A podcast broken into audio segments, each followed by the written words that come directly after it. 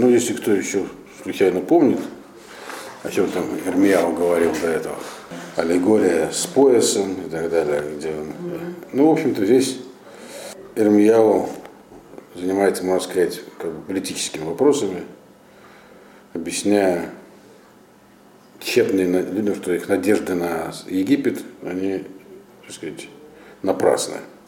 И говорил до этого он про нападки, которые были лично, лично в отношении его, него самого.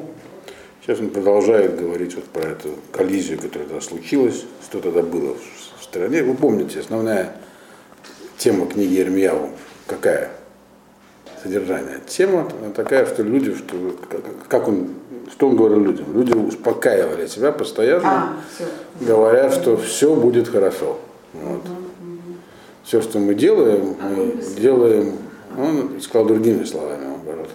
Вы говорите шалом, шалом, воин шалом. Вы говорите, все будет в порядке, но в порядке не будет. Это вот то, что он объясняет на протяжении всей книги. То есть вы, вы думаете, что вы можете делать все что, все, что, все, что вам хочется, и это вам сойдет с рук, не сойдет. И те, а почему вы так думаете? Потому что вам так говорят. Вам приходят учителя, которые называют себя пророками, я объясняю, что все в порядке, все мы действуем правильно, э, и все будет хорошо. Говорит, хорошо не будет. И те, кто вам это говорит, они не настоящие пророки. Вот, собственно, это такая красная нить, можно сказать, всей книги Ермияву. И он здесь продолжает эту тему, 12-й посук. Вамарта Алеем. Это Таваразе.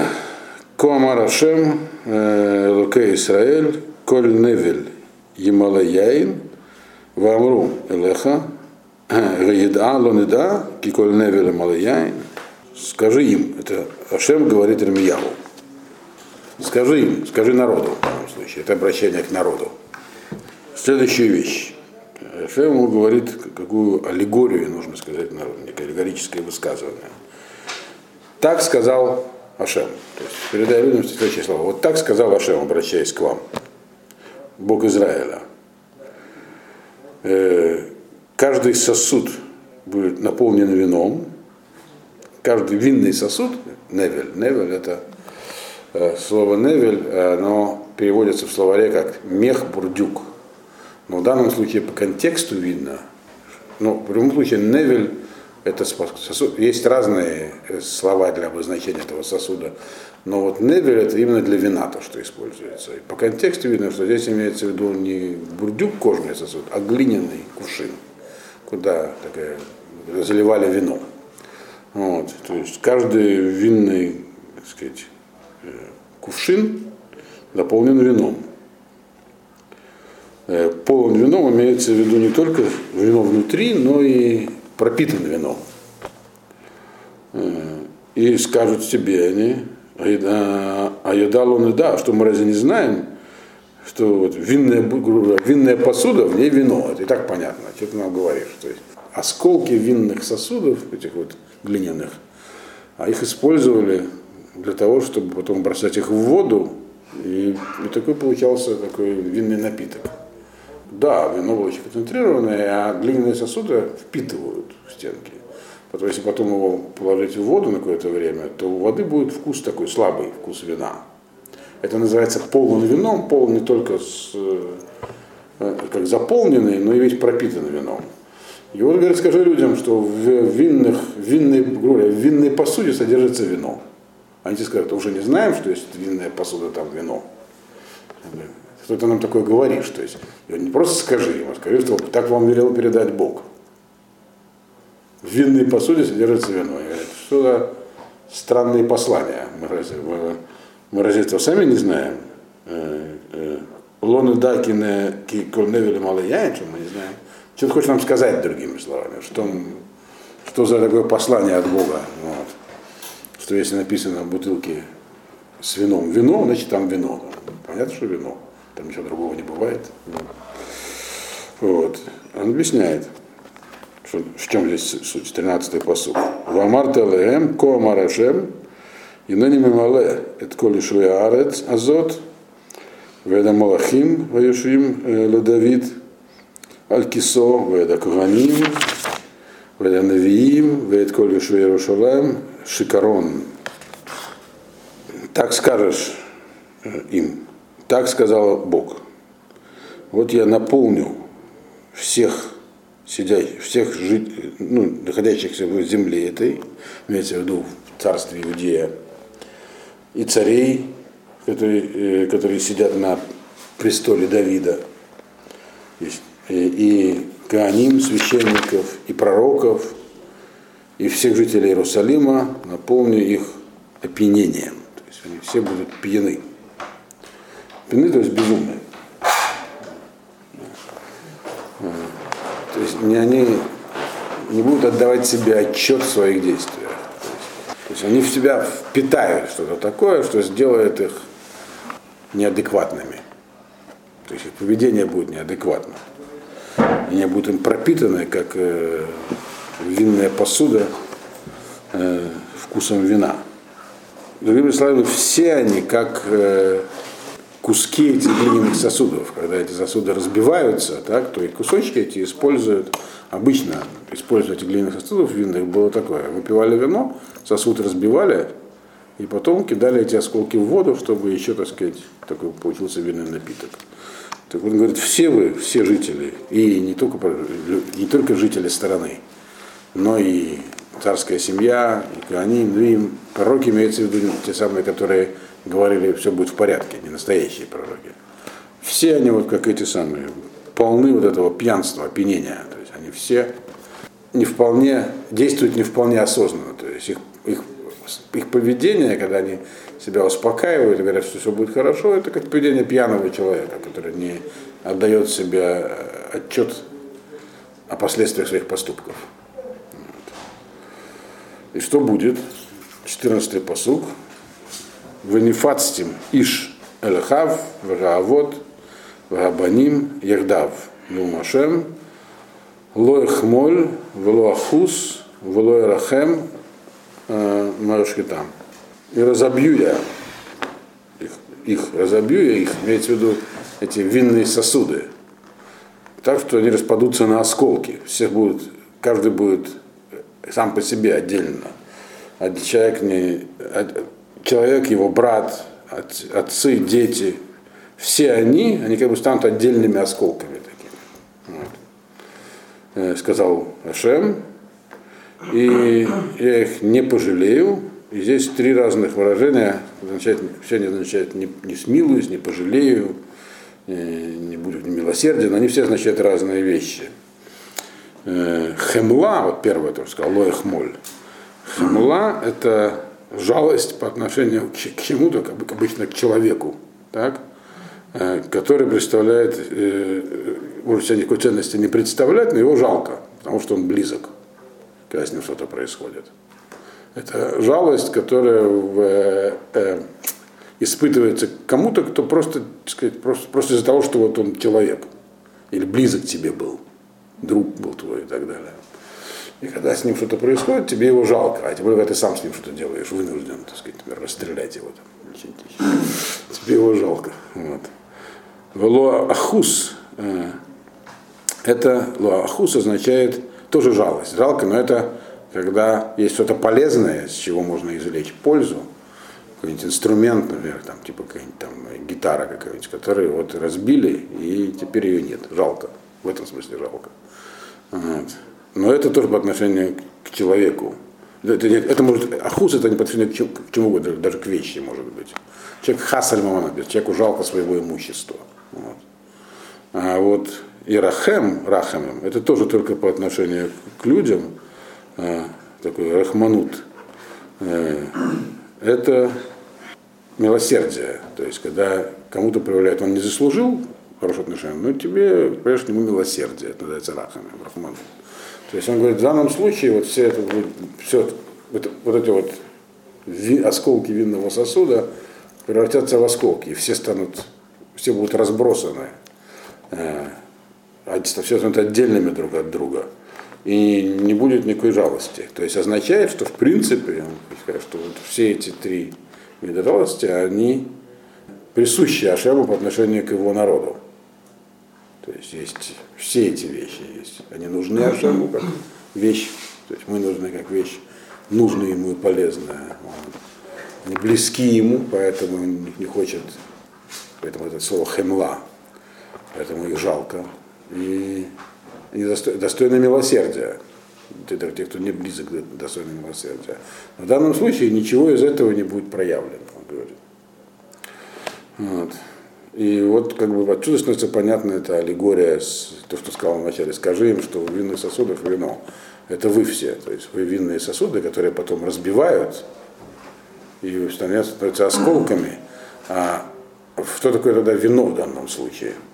Надо понять тоже. Э, то есть имеется в виду, что причина, почему вы будете разбиты и так разбросаны, потому что вы все пропитались не тем. То есть вы уже, Ирмия здесь уже не говорит им, э, сделайте чуву и все будет хорошо. Он уже сказал, хорошо уже не будет. Во всех случаях. Да, хорошо уже не будет. Причина этого в том, что вы уже пропитаны злом, этим, которое последствия, последствия царствами нашего его сына. То есть внутри находится, как будто как в костях уже у вас впиталось все это. Поэтому нужно разбить и отправить в Галут, чтобы там это выветрилось из вас. Вот. И ничего, и, не, и жалости уже, и жалости не будет. Хотя, то есть, вы достойны и жалости, и сожаления, и всего прочего, но мне придется их не применять. Так, так передаем, сказал Асан. 15-й посуг. Шиму вагаазину альтик быгу киашем дибер. И слушайте, Э, не возвышайтесь, э, потому что так сказал Ашем. Что имеется здесь в виду? Обычно есть разница между словом шмия и азана. То есть шмия, мы я как внимайте. Мы уже это неоднократно говорили. То, что по-русски переводится одним словом слышать, говорим шма Израиль, так, слушай Израиль. Но э, это означает не просто услышать на уровне восприятия речи, а понять. Пытаться понять, что тебе говорят, осмыслить. То есть это осмысление услышанного. А азана это просто услышать. Да, звук. Да, звук просто услышать, лаазин.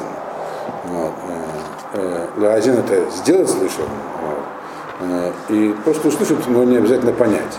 И обычно это в другом порядке употребляется. Хаазину и шму. Слушайте и услышите, так можно сказать. Потому что можно прослушать и не услышать. А здесь написано наоборот. Услышьте и хотя, или и хотя бы прослушайте. Хотя бы попробуйте, хотя бы. То есть имеется в виду, что многие просто не хотели слушать. Не то, что не воспринимать, слушать не хотели. Опять же, понятно почему. Они привыкли слушать э, более комплементарных пророков, которые им говорили, что все в порядке. Поэтому этого даже слушать не хотели. Э, Альтик был и не возноситесь. Это все слова Бога. То есть, что здесь означает не возноситесь? Перед кем не возноситься, куда не возноситься? Имеется в виду не ставить себя высоко, потому что э, взгляд такой на то, что происходит, что как бы нам все ни почем, э, э, заставляет людей, э, подсказывает точнее им, думают, что им ни почем так же и то, что им обещает Ирмияву. А что Ирмияу говорит? Это Вавилон придет конкретно. И то, что вы сейчас, то, что я вам сейчас говорю, услышите не только вы, но Хаднецер тоже услышит. Вот. И не возноситесь, имеете в виду, не говорите, нам не страшен серый волк. Серый волк это Навуходнецер, Бавель. Он уже страшен. Он придет, уже никуда не денетесь от него. Поэтому на этом этапе не, что остается делать? Не говорить, что нам это не почем. Нужно к этому готовиться, он говорит. Как готовиться, он объясняет. Конкретно дальше он не готовить восстание против него. Вот. Потому что э, оно закончится совсем плохо. Это то, что он, собственно, объясняет на протяжении вот последних глав. Э, в этом смысле э, альтикбегу означает конкретную вещь, не просто, так сказать, не будьте. Это не общеморальное поучение. Имеется в виду, не возноситесь, э, пренебрегая опасностью, которая исходит из Вавилона, потому что это опасность реальная, неминуемая, вы с ней не сможете бороться. Дальше у нас 16-й посук. Тну лашем лакейхем кавод, бетерем ихших у бетерем итнакфура глейхем, альгарей нешев, викивитем леор, весама лецалмавит, вешисла рафель. Уважайте имя Ашема, уважайте Всевышнего. Э, К чему это надо понять? Почему уважаете Всевышнего? Прежде, э, чем наступит тьма, и прежде чем будут изранены ваши ноги на сумрачных горах, на темных горах, и будете, вы будете ожидать света, а я его сделаю тьмой. Проявлю его как мглу. Всего же надежда покроется, покроется мглой. На что здесь вообще он говорит? Что, что здесь, это не, опять же, это не общеморальное поучение. Я говорю здесь конкретные вещи языком пророка. Э, уважать имя Всевышнего имеется в виду. Э, из дальнейшего будет видно, что это пророчество говорилось уже во времена Циткияу. Если кто помнит, дальше будет, будет у нас 100 посука, обращение непосредственно к Циткияу. Циткияу, если кто помнит наше занятие по Сефер Малахим, последний царь Израиля. При нем был разрушен храм, про него сказано в книге Малахим, что он делал зло в глазах Всевышнего. И он, собственно, и поднял восстание против Вавилона, которое и закончилось. Уже когда он царствовал, уже часть народа была уже в Галуте. Вот. Восстание, которое он поднял, он поднял, надеясь на помощь Египта. Египет послал ему помощь, но только против Вавилонской армии эта помощь мало что значила. Потом Вавилон тоже был, э, Египет тоже захватил. И, соответственно, э, когда он говорит уважайте имя Всевышнего, имеется в виду конкретная вещь. Циткияу поклялся на выходные царю именем Всевышнего, что не будет восставать против него и вести э, переговоры с Египтом. Это называется уважайте имя Всевышнего. Уважайте клятву, которую вы дали. То есть, если э, вы как бы находитесь в ослеплении и не понимаете, что не будет хорошо, то хотя бы данная клятва должна быть соблюдена. Это была не просто клятва в Нухаднесу, клятва именем Бога. То есть это он имел в виду, уважайте имя Всевышнего. Соблюдайте данную именем Бога клятву. Прежде чем э, наступит тьма. Что, что за тьма? Бетерем Яхших, Бетерем Итнакфураглеем прежде чем наступит тьма, имеется в виду, тьма может, она наступит по двум причинам. Тьма имеется в виду конец. Вот. Ашгаха, то есть божественное, это божественное управление, как бы сказал, все будете, будете разбиты, как э, сосуд, разбитый на осколки. Вот. И второе, э, вы будете подниматься на некие темные горы, и там пораните свои ноги. Имеется в виду, что за темные горы, что значит пораните ноги. Имеется в виду, если вы пойдете в Египет, за помощью. Он называет это темными горами. То есть это вещь, это путь э, без, бесперспективный, в этом смысле он темный. Там нет света, то есть там просвета не будет, другими словами. Вы думаете, как сказать, получить некую выгоду, это, это все равно, что бродить в потьмах по горам и изранить свои ноги. Это идти за помощью в Египет. Э, и вы кивитым ор, и будете надеяться увидеть свет, вот свет имеется в виду помощь Египта конкретно. Придет египетская армия и нас от Навуходнецера спасет. Он говорит, нет, самого самавит. Это будет наоборот. Будет еще большая тьма. Все ваши надежды будут скрыты туманом, как бы таким, тьмой. То есть все покроется тьмой. Вот. То есть здесь Ирмияву, если говорить простым языком, говорит, какая помощь от Египта, только хуже будет. То есть, если, другими словами, сейчас, вы, я уже говорил, что вавилонское правление было более самым, чем египетское. Но сейчас у вас, если вы не будете восставать, у вас есть шанс, даже если вы идете в Галут, на благоприятное развитие событий для вас. Если вы э, по-прежнему будете э, уповать на то, что все будет хорошо, спасет Египет, нас придет, придет, так сказать, за граница нам поможет, вот, то, это, то тьма будет намного хуже, намного, намного горше. И дальше мы знаем из книги Ермияву, из источников, что произошло в итоге. Не из Миряву, из Малахим. Что армия фараона пошла на север, И дальше это будет написано здесь в Армияву тоже, прямо в следующих посылках. Армия Навуходнецера, которая стояла в Иерусалиме, пошла им навстречу и в итоге разрушила все города на юге Иудеи.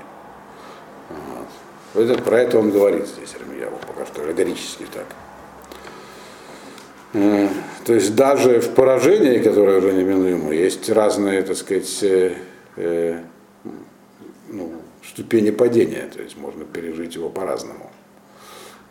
Он как некоторые государства во время Второй мировой войны сдавались, и с ним ничего не происходило. Оккупация, это все. А? Ну, почему с чехами так ничего не произошло, например. Вот. А с бельгийцами. Да. В данном случае это не, не совсем верная аллегория, э, э, но просто как бы иллюстрация, что он, почему призывает Армияу. Он говорит, не надо воевать с Вавилоном. Будет только хуже. Будет тьма, то есть у вас есть надежда, вы думаете, вот там нас ждет свет, там тьма, тьма еще больше сгустится, если вы туда пойдете. Понятно, что это были непопулярные взгляды. Он предлагал как бы э, сдаться врагу. Правда, на тот момент враг уже их победил. Есть нюанс такой. Это было уже после поражения первого. 17-й э, посуг. Ваимло тишмауха беместарим тивканавши, мипней гева. Дамоа тидме ветеред эйни дима кинишба эдер ашем. Если, не, если вы этого не услышите, говорит, если вы не, то, что вы не услышите, тогда моя душа э, будет плакать в, внутри. Мипней геба, то есть из-за вещей скрытых.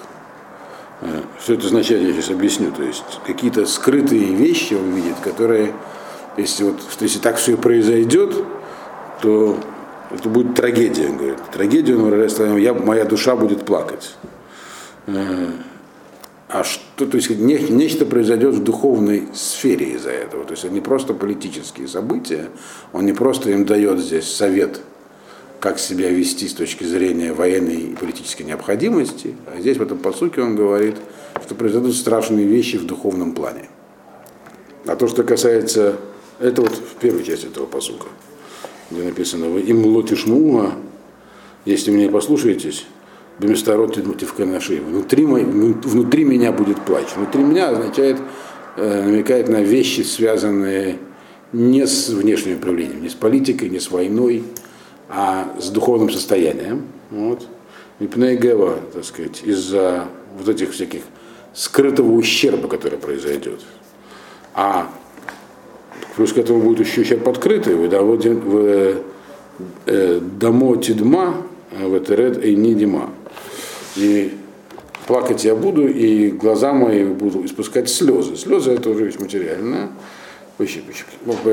Потому что будет э, захвачен, уведен в плен, дословно пленен, э, пленен стадо Всевышнего, то есть народ его. То есть здесь он говорит, что есть два аспекта после ваших, после, последствий ваших действий. Первый внутренний, то есть будет удаление шхины, то есть вот если вы как бы допустите то, что как бы, полное уничтожение на своей территории, кроме разрушения храма, которое будет э, физическим действием, оно имеет духовные последствия. То есть шхина, божественное управление, она отдаляется. Вот, и в этом есть Хилуль Ашем, осквернение имени Всевышнего, то, что произойдет с народом Всевышнего. Это, он говорит, внутри то, что произойдет. Вы этого не увидите, я это увижу, он говорит. Поэтому говорит про себя, я буду плакать внутри. Потому что вы не увидите, вы все мыслите категориями союз с тем, союз с этим, пойдем туда, пойдем сюда. Внутри, я, то, что будет внутри, я увижу, и мне будет плохо. То есть больше, кроме него, говорит, видеть этого некого но ему следует верить Ирмияу. Плюс к этому вообще все идут, будут угнаны в плен, и за это я тоже буду плакать, он говорит. Это две разных вещи. Дальше 18-й посук. Это уже другое пророчество. То есть оно продолжение того предыдущего, но это его обращение не к народу уже, а к царю. непосредственно к правителю, то есть к Циткиягу, к последнему царю Израиля. Он говорит так. Эмор лемелех, то есть Ашем говорит Армияву поговорить с царем. Эмор лемелех велегвира гашпилу э, шеву киерат э, мерашотейхем атерет тифартехем. Э, скажи царю и царице. Гвирта, э, гвира, точнее, это может быть либо мать царя, либо же жена царя, царица, кто пользуется влиянием. И в том и в другом значении это слово употребляется, госпожа дословно означает. То есть кто-то сидит рядом с царем на соседнем троне. В виду царская семья. Скажи царю и царице, чтобы они принизили себя, ну, чтобы сели, шпилу шеву, то есть чтобы сели низко, чтобы низко сидели. Имеется в виду слезьте с трона и сядьте на землю. Почему? Тиерат маршутехем э, атерет тифертехем, потому что уже э, снята с ваших голов корона вашей славы. То есть забудьте, что вы цари на данный момент. Все, то есть, другими словами, еще раз говорят, вы, вам предстоит оккупация, вас э, уже от этого не спасешь. Что нужно делать в этой ситуации? Естественно, для царя пытаться сопротивляться, воевать, умереть с честью и так далее. Он говорит, Илья говорит, нет. Вы дали клятву до цару, и вам в вашей ситуации нужно слезть с трона и сесть внизу. Вот. Корона, короны у вас уже нет, все, это уже вопрос решенный, вас уже не спасти. То есть, другими словами, он их инструктирует, а Ашем их инструктирует через меня, прямо так написано, скажи да? и не вести войну с Вавилоном. А мы знаем, что все-таки не послушался ничего этого, он поднял восстание. 19-й посуд говорит, Арея Негев Сугру Вейн Потех Аглад Игуда Кула Аглад Шломим. Города Негева все закры, заперты, некому их открыть. Изгн, из, изгнана вся Иуда, вся Иудея целиком. Аглад Шломим. И закончен мир. Изгнан мир, мирный договор имеется в виду. Что он здесь говорит? То есть, если вы не выполните эти рекомендации, это он обращается к царю, а именно не сядете низко. То есть не смиритесь с э, вавилонскими правилами. Они на самом деле всегда не были под оккупацией прямой, они были в зависимости. Того, как они потерпели поражение, были поставлены определенные условия. Один предыдущий царь был увезен, казнен, все-таки Яху был поставлен, он был дядей предыдущего царя, поставлен у власти, поклялся, что будет верен Вавилону, не будет. Главным образом Вавилон интересовал не верность иудеи как таковой, а Египет как цель. Вот. В этом смысле Иудея была важна, как буферное государство. Э, так он говорит, вы должны понять, что вы буферное государство сейчас. Вы сами довели себя до такого состояния. Это он объяснял ранее, до этого, почему Иудея так низко пала. Но в этой ситуации вам уже не подняться. Вы как э, народ весь испорчен он пропитался вот этими вашими идеями наши, э, что все можно, все можно делать все, что угодно, а все будет хорошо, как, как осколки этих самых винных кувшинов вином пропитаны. Это уже так просто не вытравить. Поэтому вам эта ситуация остается сесть на землю и забыть, э, что важные самостоятельные. А если этого не будет, он говорит в 19-м посуке, то Вавилонская армия пойдет в Негев, на юг. Так и произошло. Когда египетская армия стала приближаться с юга, то э, Навуходнецер отправил армию навстречу. Вот здесь написано Ренегев Сугури. Поэтому все города Негева, то есть юга Иудеи, все будут закрыты и некому открыть. То есть народу не останется. Все будут разорены, крепости все взяты, население угнано или убито. Это называется некому открыть. Потому что изгнана вся Иудея, вся. А почему? Изгнана, что их глаз сломим, потому что э, был нарушен мир. Мир имеется в виду тот самый договор, который был с Вавилоном. Какой он не был плохой, но он гарантировал существование не в прежнем виде, в зависимом и так далее. Но он, это, это тот был мир, который на том уровне, который в то время был у людей, был достижим. Другого нет. Вот. Поэтому Ирмияу говорит им здесь следующую вещь, простым языком.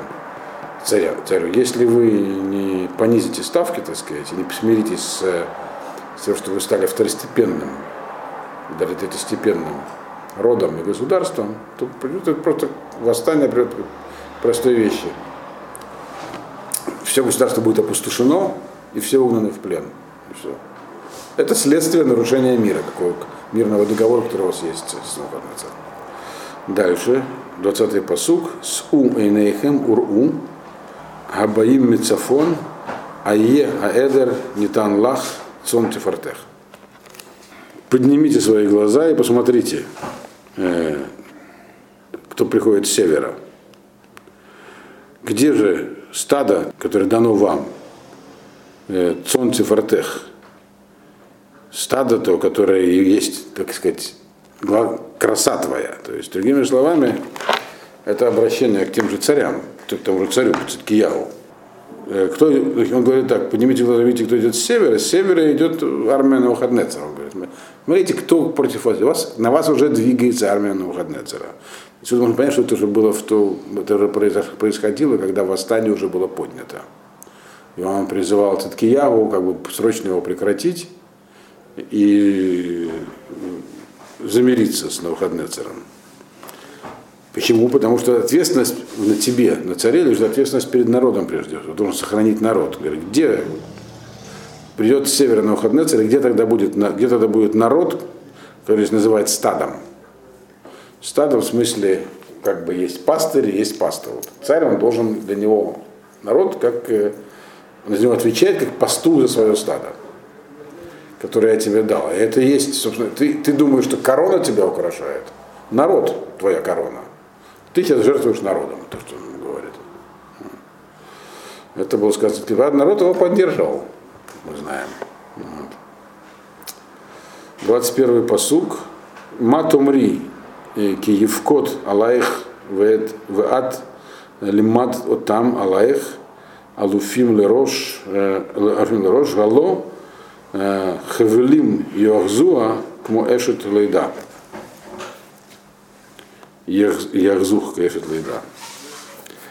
Здесь он обращается уже Иерусалиму. То есть первое было к всему народу, второе что обычно теперь он обращается, потом к царю, а теперь к Иерусалиму. Поэтому сразу в женском роде говорит здесь. Потому что Ир, Иерусалим, это действительно женского рода. Что ты скажешь? Киевкод Алаих, когда он придет к тебе.